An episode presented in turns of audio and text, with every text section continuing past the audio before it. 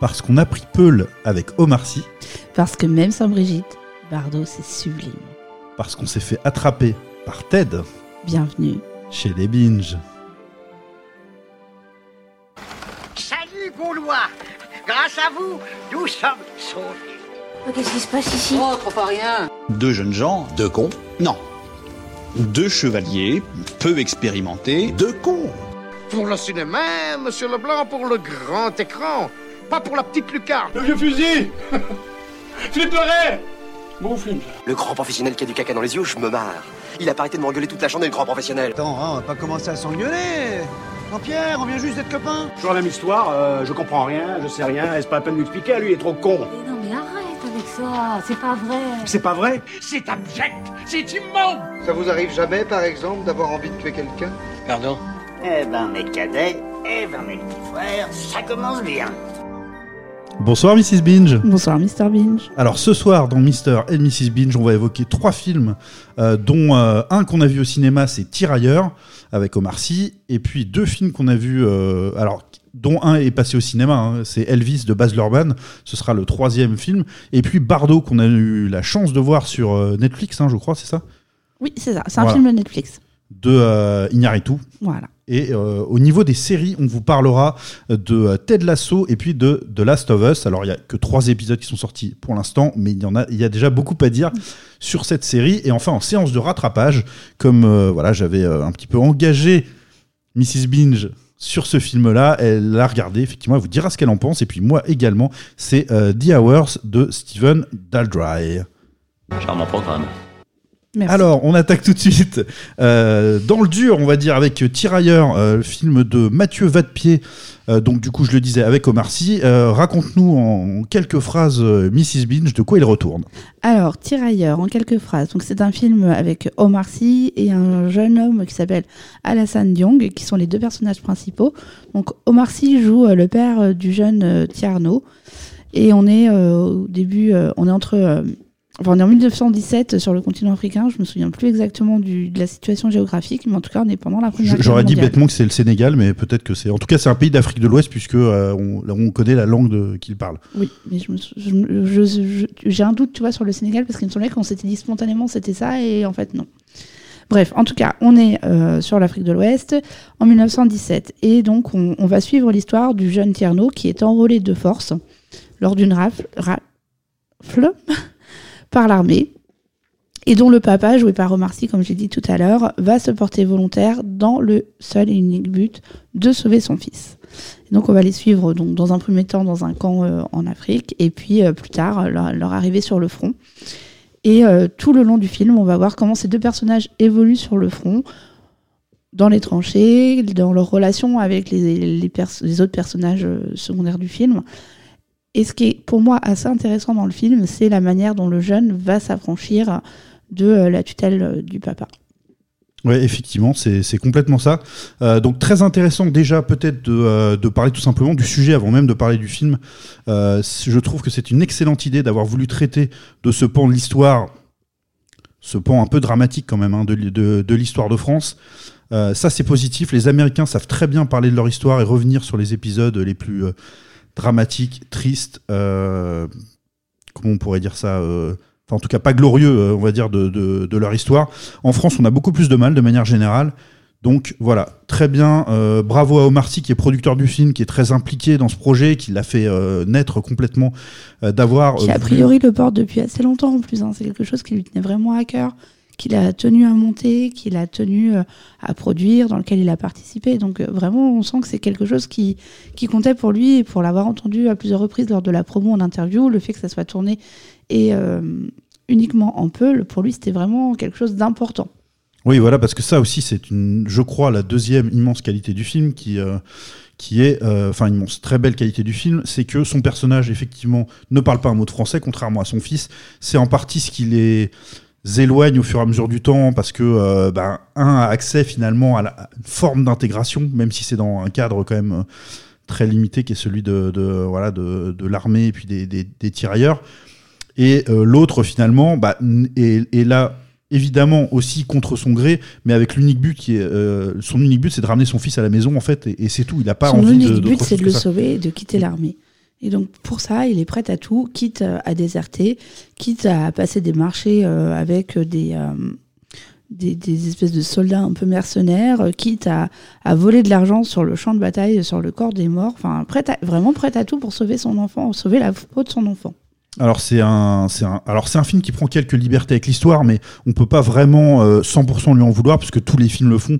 Finalement, euh, c'est très compliqué d'être d'une précision chirurgicale sur les, les faits historiques. Il y a quelques euh, réalisateurs comme Fincher qui sont des grands malades qui étudient pendant extrêmement longtemps leur, sujet, etc. Mais il y a quelques petits raccourcis, mais qui qui sont là aussi pour servir le film, pour le rendre intéressant et euh, voilà et que les gens aient envie de le voir et qu'ils passent un bon moment au cinéma. Ce qui est le cas globalement, je trouve. En tout cas, à mon niveau, j'ai plutôt passé un, un bon moment parce que c'est plutôt bien joué, parce que du coup, euh, Omar Sy croit beaucoup en ce film, en son personnage, ça se sent euh, cette Et implication-là. Omar Sy est bien dans ce film. Moi, j'ai bien aimé qu'il nous fasse pas du Omar Sy, qu'il nous fasse pas ces grands éclats de rire surjoués parfois, qui nous font un petit peu sortir de ce qu'il peut nous raconter. Là, on n'a pas ça. On a euh, le personnage du, enfin le, le jeune qui joue le film. Pour moi, est plutôt bon. J'ai bien aimé sa manière de jouer. En revanche, il y a un personnage qui m'a complètement fait sortir du film et euh, Je sais qui c'est. à plusieurs reprises.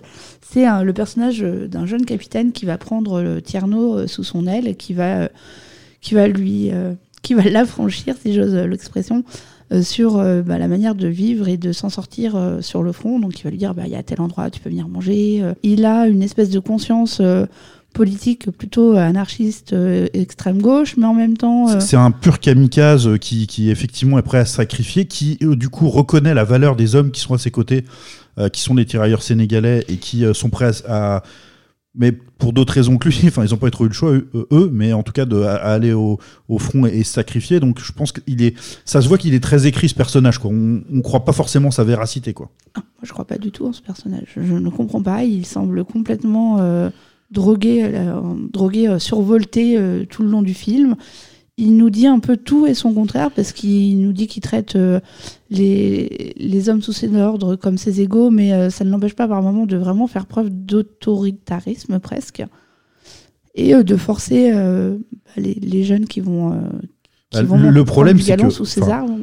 Je, je sais pas ce que t'en penses. Moi, je, en fait, pour ce genre de, de personnalité un peu, un peu extrême quand même, euh, j'aurais euh, j'aurais besoin qu'on m'explique vraiment d'où il vient, qu'on le ressente, euh, que, Là, on- euh, on voilà, d'où viennent quelques- ses failles, etc. Là, on comprend Là, pas on te vraiment. donne euh, vite fait une explication qui n'est pas hyper originale. hein, D'après ce que moi j'ai compris du film, son- bah oui, enfin, comme rien d'original. Son père est militaire, haut gradé, et du coup, il faut qu'il fasse ses preuves, même s'il y croit pas, même si. Enfin, je, n'ai pas compris ce personnage, et à chaque fois qu'il euh, l'interagissait avec un, avec en l'occurrence Tierno, parce que c'est avec lui qu'il interagit le plus, je trouvais qu'on perdait de la cohérence au film. Enfin, pour moi, ça me faisait sortir du truc. Je me disais, c'est pas cohérent, c'est pas logique. euh, voilà, il me faisait sortir du film. Voilà, euh, j'ai pas grand chose à dire de plus. Euh, Il y a quelques images qui sont jolies. Euh, le, on, on, on va pas le répéter 100 fois, mais l'idée, l'idée est excellente de traiter ce sujet-là. C'est plutôt malin euh, pour rendre ça très grand public de euh, l'aborder sous un thème de relation père-fils, euh, de Pour niveau c'est le d'intégration, etc. thème du film, en fait. hein. Vraiment, pour moi, c'est le thème du film, au-delà de l'aspect historique, c'est vraiment la manière dont le fils va, va prendre son envol et va vivre une vie indépendante de son père et de, de ce qu'il a toujours pu connaître dans le village. Bah, on, on- on pressent en tout cas que, euh, que son avenir est en France en fait et, et que ça peut être une possibilité pour lui, alors que son père, on, clairement, on sait euh, rapidement qu'il n'y a, pas- il y a pas d'autre possibilité pour lui que de revenir dans son pays. Quoi. Bah, Enfin, d'autres envies, le, seul enjeu pour lui, c'est de retourner euh, De reconstituer sa famille et de, re- et de rentrer à la pays, maison. ouais. Alors que le fils, on, on sent rapidement qu'il a envie d'autre chose et que peut-être, oui, à terme, pourquoi pas rester en France ou faire des allers-retours ou, ou tout au moins changer de vie et ne plus être un petit gardien de chèvres. euh. Je crois que c'était des chèvres hein, qui gardaient. Ouais, c'est ça, ouais, complètement euh, métier agricole. euh, euh, c'est- c'est c'est On complètement sent ça. qu'il a d'autres aspirations. Voilà, donc on vous conseille quand même d'aller voir ce film. Euh, on Qui a quand même fait un million d'entrées, qui a passé le million d'entrées cette semaine. Donc, euh, Bah, c'est une, bonne nouvelle, c'est une bonne nouvelle pour les cinémas de manière, euh, euh, de manière générale. Et puis c'est une bonne nouvelle quand même que, euh, que euh, les Français s'intéressent à ce sujet-là, croient en ce projet et aillent voir le film. Ça va être aussi très bon pour les collégiens, les lycéens, les universitaires. de se replonger dans ce sujet-là. J'espère que ça leur donnera envie d'aller lire des bouquins, d'aller regarder des documentaires et d'aller se renseigner un maximum parce qu'il y a, comme je le disais, quelques imprécisions et ça mérite d'être creusé parce que c'est un, un sujet assez, assez passionnant en soi. Donc voilà pour ce qui était de, de Tirailleurs. Je sais pas si tu as un mot final un peu là-dessus, mais en gros, c'est pas un mauvais moment, c'est pas un grand film, c'est pas ce qu'on a vu de pire loin de là. Mais voilà, on- ça restera pas dans notre top à la fin de l'année, hein, c'est clair. Non, non, ce sera pas dans le top, mais c'est pas dans les flops non plus. Voilà, exactement. Euh, et est-ce qu'on a une chance de voir le film Bardo d'Iñárritu dans nos tops à la fin de la- de l'année? Et ben, on sera à la fin de notre petite chronique sur d'Alex- d'Alejandro González Iñárritu. Tu nous fais un petit pitch. Alors là, bon courage pour le pitch. Là, je t'avoue que je suis content que ce soit toi qui les fasses parce que c'est pas évident. Eh bien, je ne sais pas si je vais le faire. En tout cas, je vais essayer de vous dire ce que j'en ai compris. Euh, ce que j'ai compris, c'est qu'on suit le personnage de Silverio, qui est joué par euh, Daniel Jiménez, Jiménez euh, Cacho, Voilà, c'était la fin du pitch. qui est un, un documentariste journaliste. Et on le suit au début du film, au moment où il va, il va recevoir un prix presti- prestigieux. On apprend qu'il est le premier Mexicain à recevoir ce prix, dans tous les domaines confondus. Silverio, c'est un Mexicain qui a immigré avec sa famille aux USA, après avoir construit une partie de sa, carrière au Mexique. Donc déjà, il y a, il y a cet enjeu-là. On nous explique assez rapidement que ça va être un des enjeux du film. Alors c'est ça, ce qui est marrant, c'est que assez rapidement, Au oui bout et non, parce que vraiment, en, en gros, c'est un film qui nous euh, plonge dans un onirisme euh, un peu un peu dingue au départ euh, et on a zéro clé. C'est-à-dire, il faut vraiment euh, Mais en fait, accepter la seule que clé de lecture que tu as, tu ne l'as qu'à la fin. Mais vraiment dans les dernières minutes du film.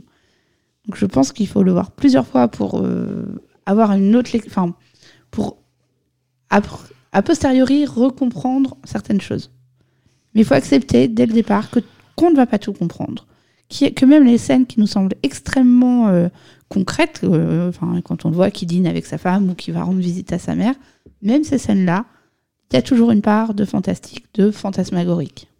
Ouais, exactement. Et en fait, du coup, c'est parce qu'on voyage, on, on est ce personnage, on voyage avec lui dans ses souvenirs, dans ses rêveries, dans ses dans ses fantasmes. questionnements, dans, euh, Voilà. dans son espèce de voyage introspectif à l'intérieur de lui-même, à l'intérieur des relations qu'il peut avoir avec ses enfants, avec sa femme, avec un collègue euh, qui a euh, beaucoup compté apparemment dans la- le développement de sa carrière, et puis aussi dans la relation qu'il entretient avec son pays, avec ce que c'est qu'être mexicain, avec ce que c'est que d'être euh, un Américain. Est-ce qu'il est vraiment américain Est-ce qu'il est mexicain? C'est absolument fabuleux.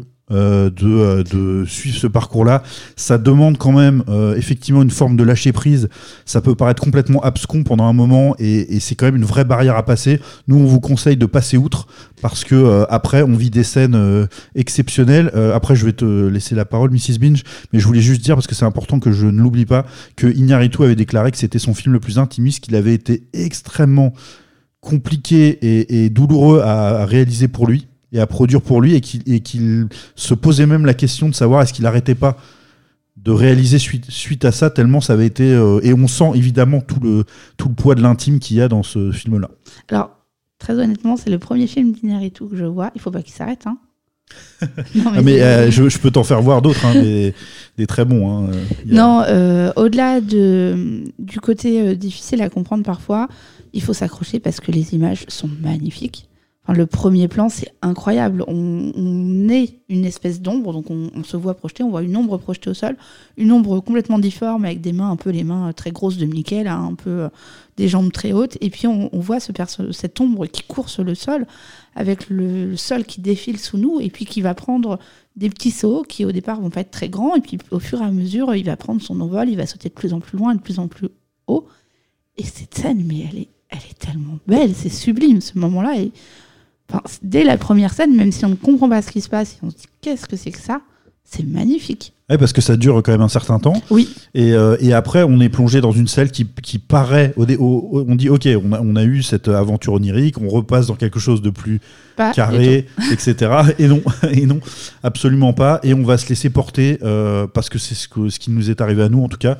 Et on espère que ça vous fera le même effet si vous voyez Bardo, qui n'est pas facile à trouver sur Netflix. J'ai été très surpris de ça. Alors que c'est un film Netflix, il faut le souligner. Pour, enfin, on peut souvent Voilà, un, dire. un- un très grand réalisateur quand même contemporain, un Oui. film pro- Pro- par Netflix. Oui, c'est ça. On a souvent le regard euh, Netflix. Les films sont tous euh, très paramétrés, euh, tous la même chose. Film un peu, comme on dit, euh, film à. comment on dit quand il y a cahier des charges voilà. Oui, c'est ça. ouais, Film ouais. cahier des charges. Et là, euh, merci Netflix, en fait. euh, parce Ils que lui ont- pour on un- voit qu'ils lui ont laissé une liberté absolument totale. hein. Et puis, c'est, enfin, tout le monde peut avoir accès à ce film-là. Là, on démocratise pour moi une, une œuvre d'art, vraiment. C'est, c'est- oui, je suis d'accord avec toi. C'est une, une- une grande œuvre d'art.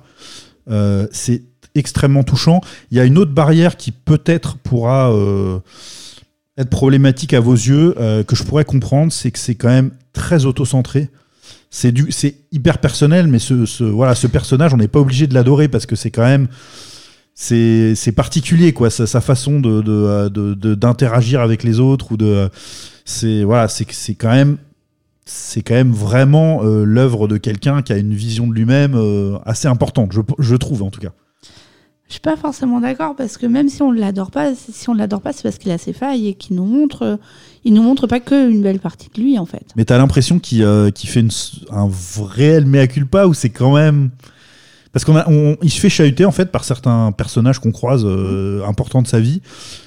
Mais à l'arrivée, de toute façon, il les remet en place et quand même globalement. euh, voilà, non, quoi. mais il arrive à faire la paix avec ses- certains éléments de son passé. Il fait Ouais, la paix vrai. avec des moments de son histoire. Après, euh, il va pas changer ce qu'il est, il va pas changer euh, fondamentalement son caractère, il va pas euh, devenir, euh, enfin, il va pas rentrer en béatitude, ça va pas devenir un saint. Mais en tout cas, il moi je le dis, j'y vois plus une forme d'acceptation de ce qu'il est, de ce qui s'est passé, et de faire la paix avec ce qui a pu se produire, que de devenir une meilleure personne.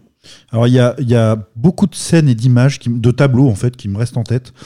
Et il y a notamment une scène, une partie du film assez longue euh, qui euh, met en scène un personnage euh, fameux de l'histoire du Mexique et on pourrait dire de l'Amérique du, du Sud au sens large.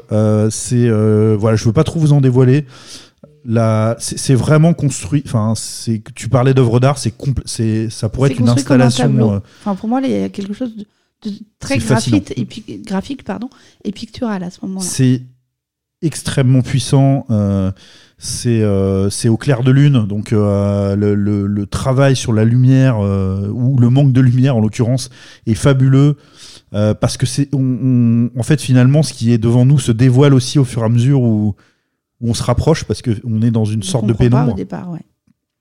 C'est incroyable. C'est moi, c'est un, un des grands films que j'ai vu ces derniers temps. Alors, on disait ça aussi déjà de, de Babylone, Babylone. mais je trouve que cette, ces dernières semaines, on est gâté. Euh, je vraiment euh, voyez euh, Bardo d'Iñárritu. euh, Accrochez-vous un peu si vous trouvez ça un peu raide au départ.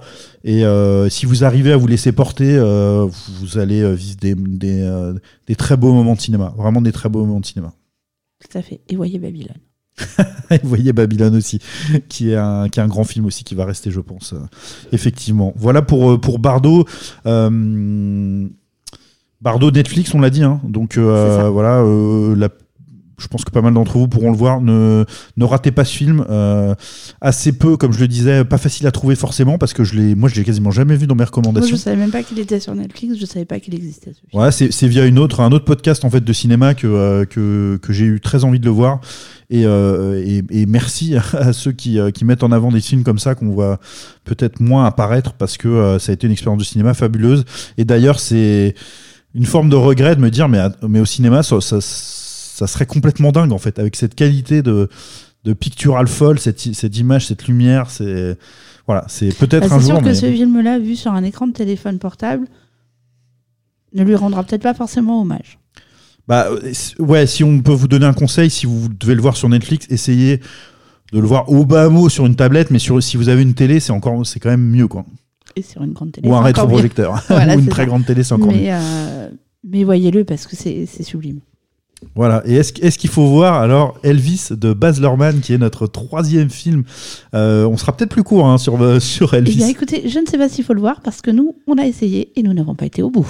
Donc euh, bah, de toute façon, il y a pas, enfin, qui, qui a-t-il à pitcher si ce n'est que ça parle de la vie de Alors moi, j'ai mis Elvis, Elvis. sa vie, son œuvre. sa vie, son œuvre, ouais, euh, que qu'on voilà, on, on ne profitera pas de. Alors euh, globalement, ce qui a été salué euh, sur le film, outre euh, ceux qui sont très fans du cinéma de Baz Luhrmann, hein, moi je, je vais je vais être très cash là-dessus. Je n'aime pas du tout, voire je déteste le, plus, le j'ai cinéma de de Baz Luhrmann. Je le trouve, je trouve que c'est de la du du, euh, du de la Moi, paillette, du, du, cinéma euh, carton pâte. Il y a rien de. c'est de la poudre aux yeux. Enfin, moi, je, je, vraiment, ce n'est pas, c'est pas du tout le cinéma que je que j'aime et auquel je suis sensible.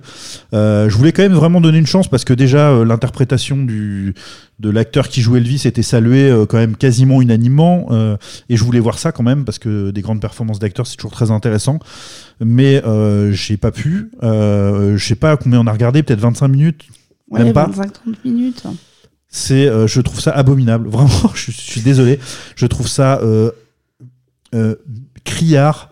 Alors, dé- déjà, Mr. Bean, monté n'importe comment. Enfin, je, je, je n'aime pas le rythme du tout. Déjà, Mr. Bean, il faut rappeler, n'aime pas les films musicaux. Donc, déjà, on partait pas gagnant.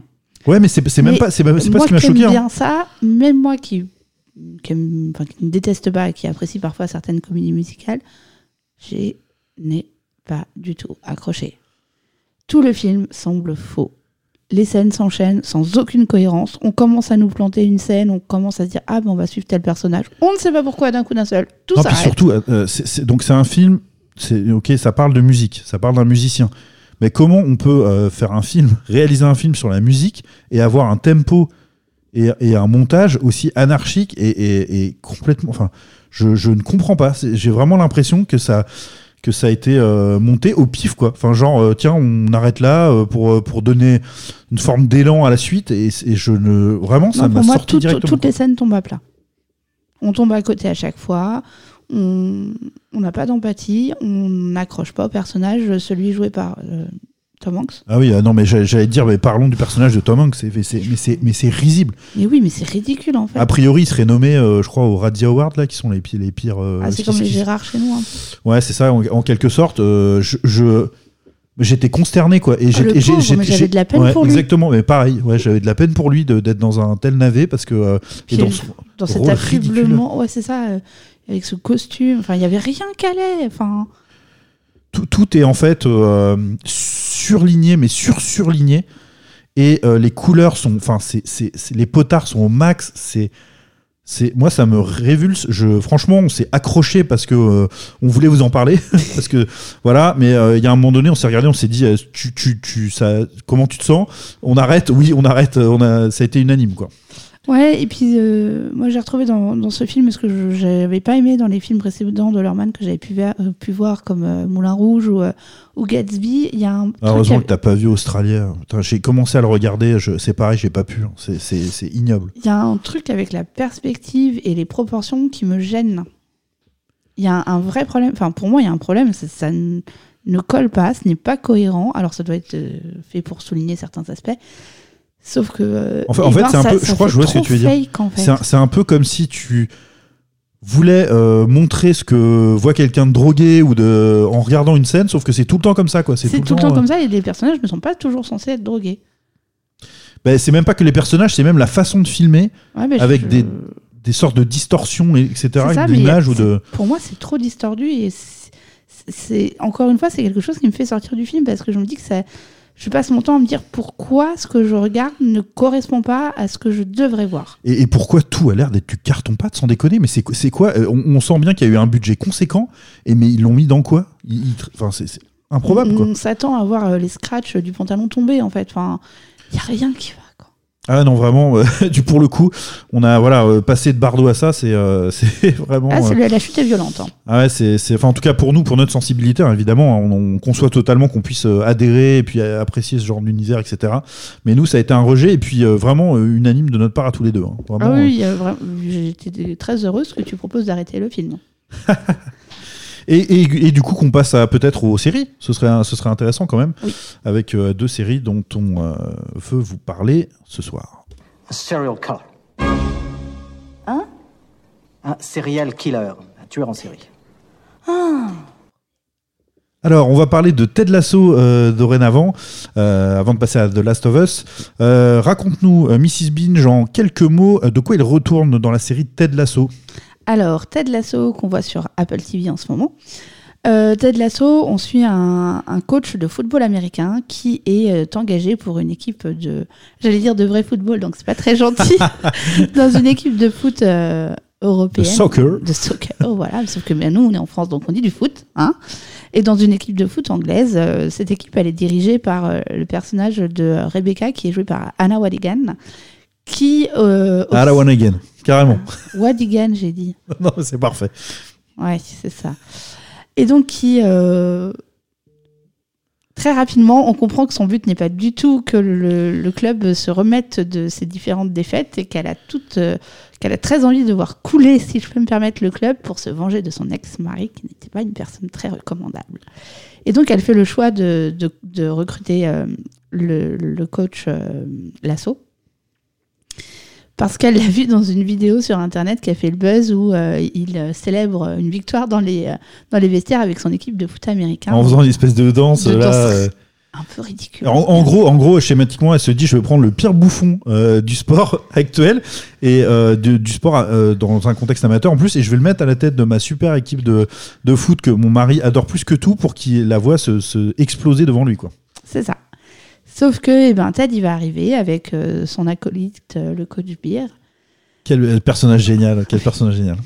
Et puis, ben, avec euh, je sais pas, cette espèce de gentillesse et de bonhomie qu'on prête souvent aux Américains, d'éternelle bonne humeur et d'optimisme un peu à toute épreuve, et ben, il, va, il va faire son petit bonhomme de chemin, il va découvrir le monde du foot. Alors, ça réserve des moments qui sont quand même hyper drôles, notamment les conférences de presse où il apprend que, ah bon, ça joue en demi-temps, mais ce sport.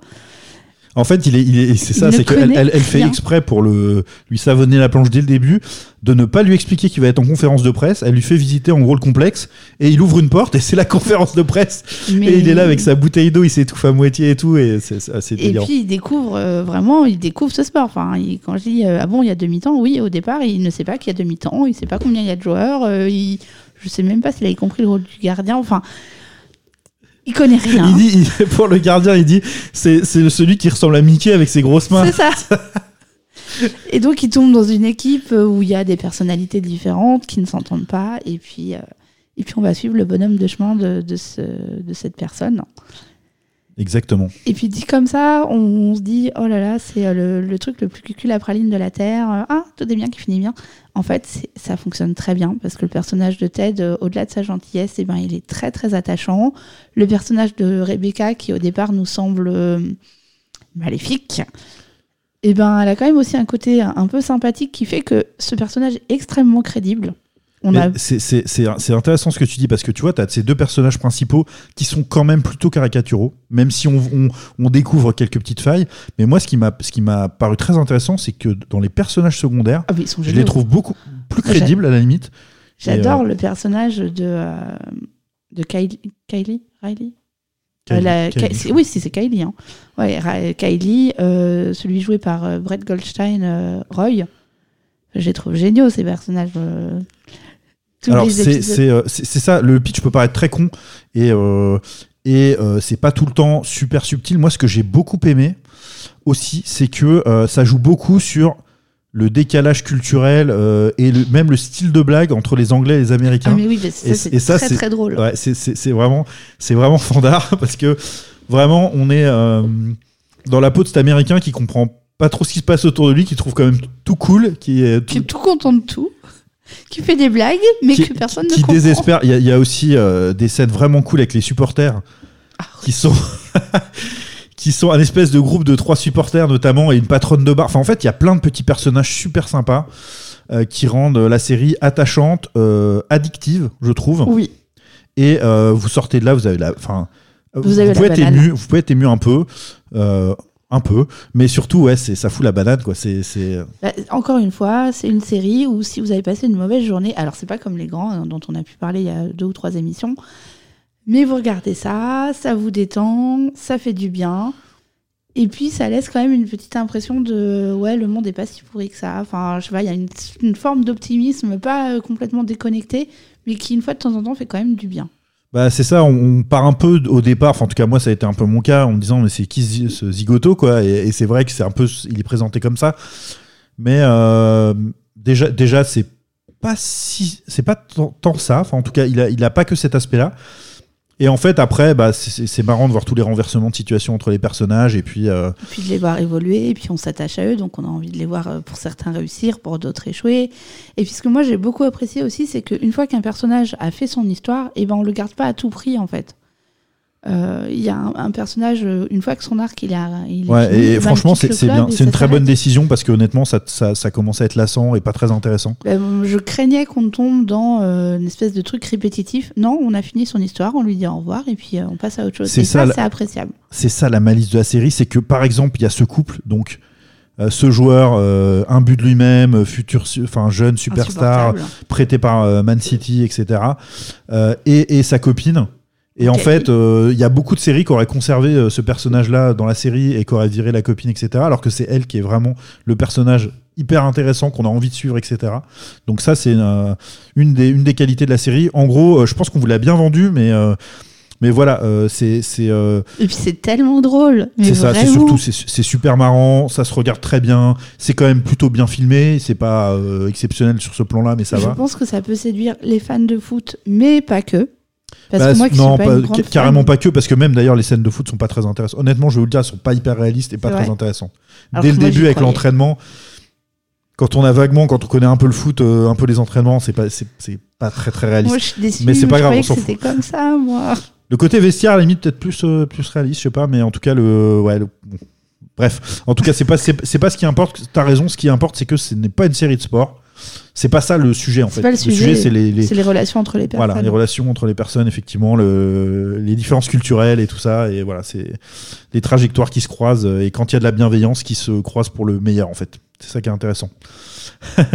Euh, voilà pour Ted Lasso, euh, beaucoup de choses positives. Est-ce qu'on a beaucoup de choses positives à dire aussi sur The Last of Us? Et déjà de nous expliquer un peu de quoi il retourne Alors, The Last of Us, euh, on n'aura peut-être pas énormément de choses parce qu'on a vu que trois épisodes.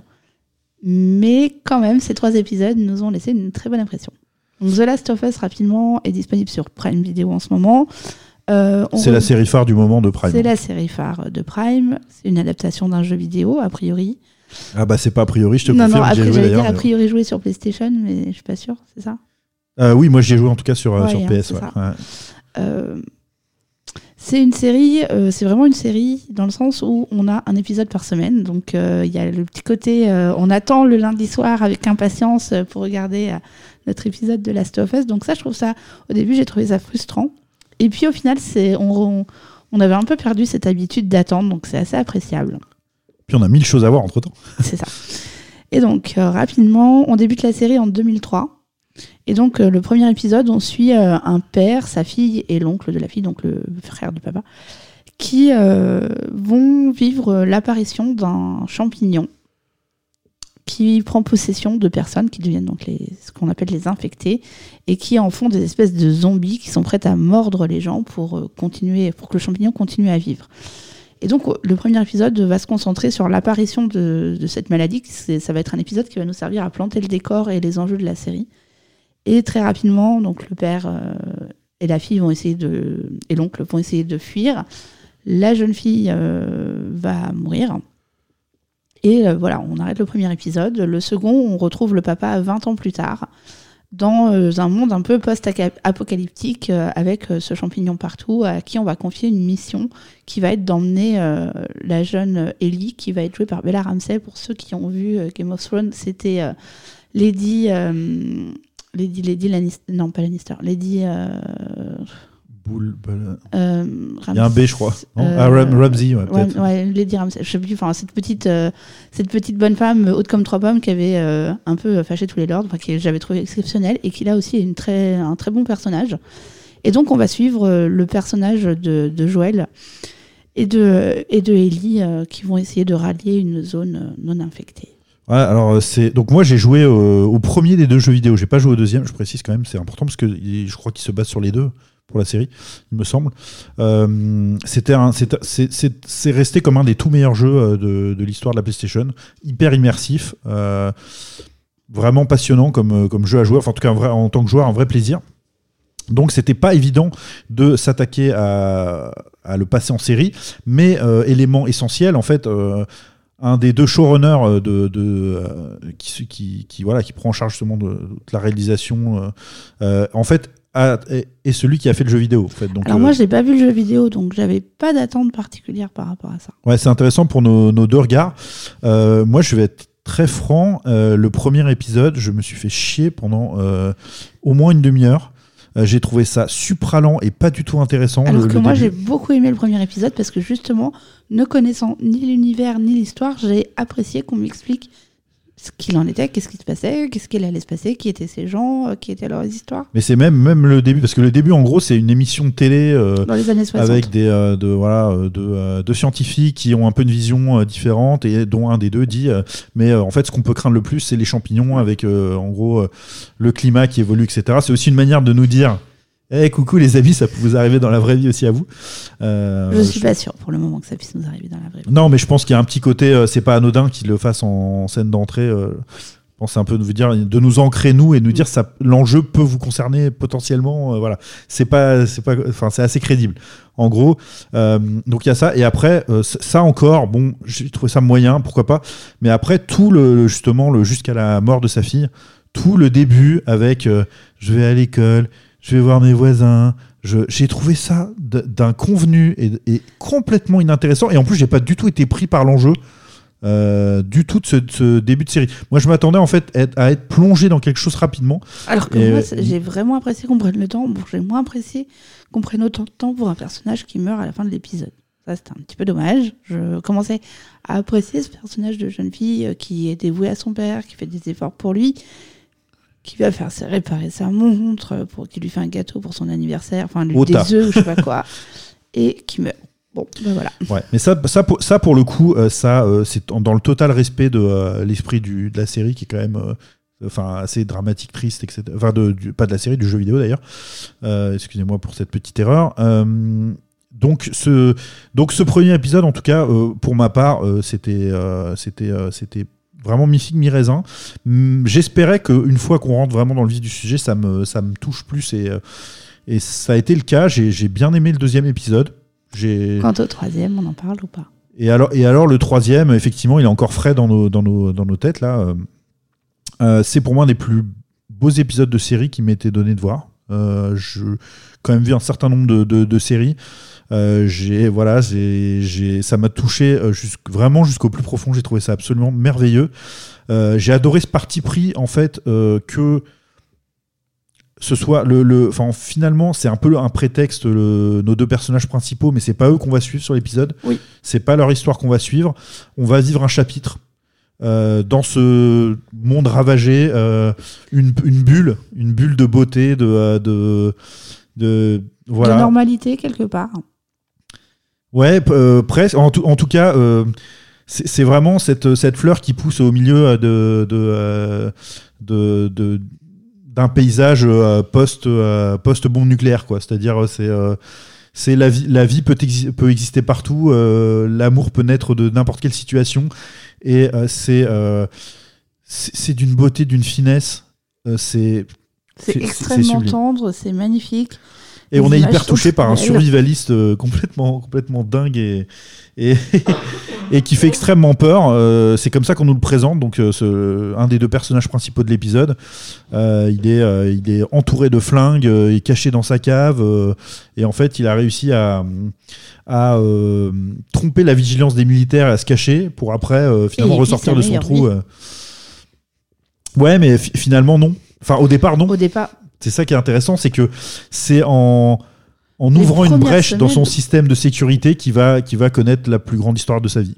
Oui, enfin les premières semaines, quand il est en train de s'installer, quand il, euh, il va chercher des- du matériel à droite et à gauche, il vit vraiment les meilleurs moments de sa vie. Euh, ensuite, il se sent seul. Ensuite, il y a quelqu'un qui va euh, intégrer ce, ce monde et puis il va tomber amoureux de cet homme et ça devient, euh, c'est sublime cette histoire entre eux. C'est vraiment, ça m'a touché au plus profond, euh, ça m'a tiré des larmes et croyez-moi, c'est vraiment pas commun. euh, chez moi, ça m'arrive quand même euh, vraiment rarement et là, ça m'a touché au plus profond. C'est un épisode absolument sublime. Bon courage après ça, ça va être hyper intéressant de voir comment l'histoire va, continuer son bout de chemin, mais c'est ouais, c'est vraiment un petit bijou ce troisième épisode, donc vivement la suite. Tout à fait.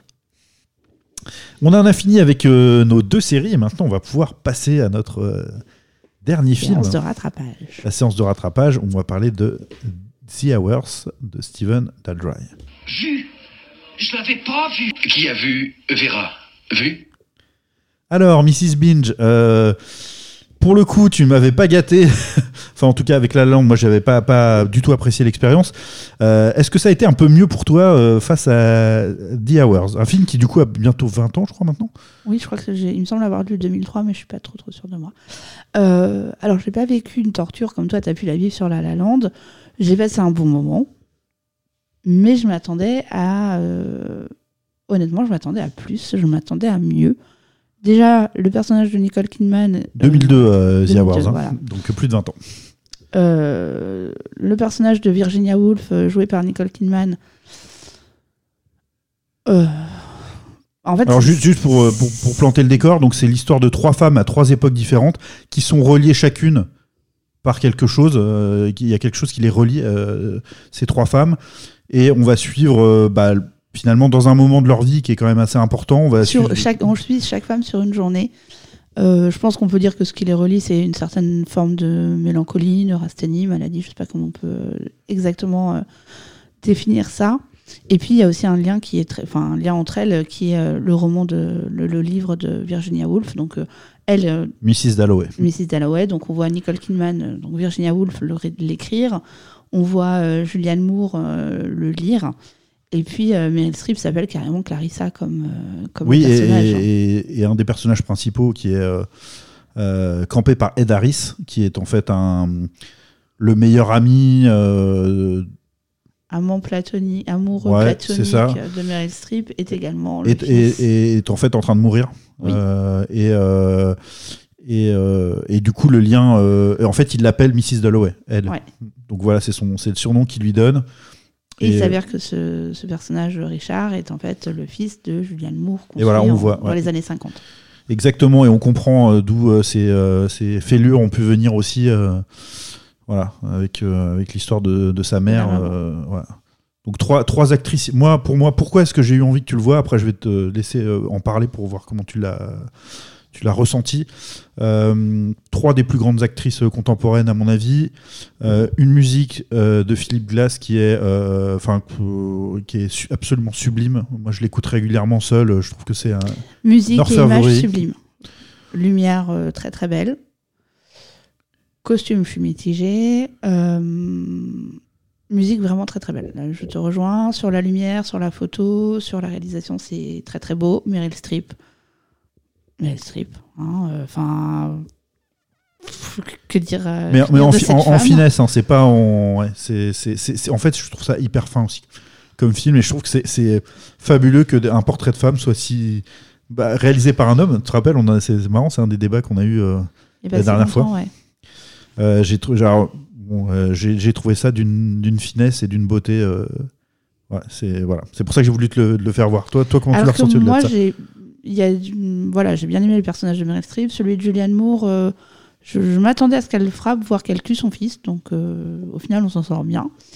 Par contre, le personnage qui me le moins accroché, c'est celui joué par Nicole Kidman, parce que j'aime, j'ai pas aimé. J'ai l'impression qu'elle passait son temps à regarder par en dessous, euh, lui donner un air un peu fourbe. Enfin, j'aime pas ça. Alors, j'ai bien conscience hein, qu'elle est, qu'elle est malade et qu'elle va pas bien et tout, mais elle a en permanence une, la tête un peu penchée et les yeux. Je sais pas, ça, ça me- j'aime pas. T'as pas aimé la, la- Je trouve ça hyper touchant, le, son, son mari, celui qui l'accompagne, en fait, qui est, qui est, euh, qui est admirable, en fait. Qui est, Ah bah, qui est euh, prête à tout pour euh, la rendre heureuse, pour la soigner, qui fait tout ce qu'il peut, qui dit euh, ah bah t'es pas heureuse ici, donc on va retourner à Londres, ok pour Londres. Parce qu'elle lui dit bah c'est euh, la mort ou c'est Londres, il dit ah bah ça sera Londres. Et puis alors qu'ils ont euh, une maison, qu'ils ont tout, il la suit et puis euh, bah, je sais pas, il lui dit à un moment euh, si je te connaissais pas, ça serait une, euh, je te considérais comme ingrate. Et ben moi je dois pas bien la connaître parce que je me dis que par moment ouais euh, elle est un peu ingrate quoi. Ouais, c'est un peu, euh, c'est un portrait d'une artiste rongée de l'intérieur euh, qui détruit pas mal ce qu'il y a autour et, et elle-même aussi par le même biais. Donc c'est voilà. Mais en tout cas, tu as compris pourquoi je voulais te, Oui, oui. te faire partager ce- cette expérience de cinéma. Moi, c'est un de mes 10, 15, 20 films préférés, je pense, de tous les temps. Je, voilà, je suis hyper touché par ce film et ça m'a fait plaisir de le revoir. Alors moi j'ai voilà j'ai apprécié mais j'ai pas été particulièrement touchée. Alors, quel est le film que toi tu voudrais que je vois, euh, que je n'ai point vu? Je Alors moi, pas vu. en séance de rattrapage, je vais te donner un film un peu plus ancien qui doit dater des années 70, qui s'appelle La piscine avec euh, De, Alain. de François Ozon? Non. avec euh, Romy Schneider et Alain Delon. Ok, bah écoute, c'est avec grand plaisir que je vais, euh, que je vais regarder ce film-là et puis je vous en parlerai lors de la prochaine émission. Euh, voilà, c'est la fin, c'est la fin de Mr. and, Mrs. Binge. On a passé euh, 45 minutes ensemble quand même déjà. Euh, J'espère que ça vous aura plu. Merci à tous vos encouragements. N'hésitez pas à nous suivre sur euh, Facebook euh, et Instagram. Et voilà, on est sur le site Ocha, c'est là où euh, tout est partagé. Donc vous pouvez nous suivre sur, euh, écouter nos épisodes sur Apple Podcast, sur Spotify, sur Deezer, euh, etc., etc., etc. À bientôt sur Insta. Allez, à très bientôt. Appelez-moi vite.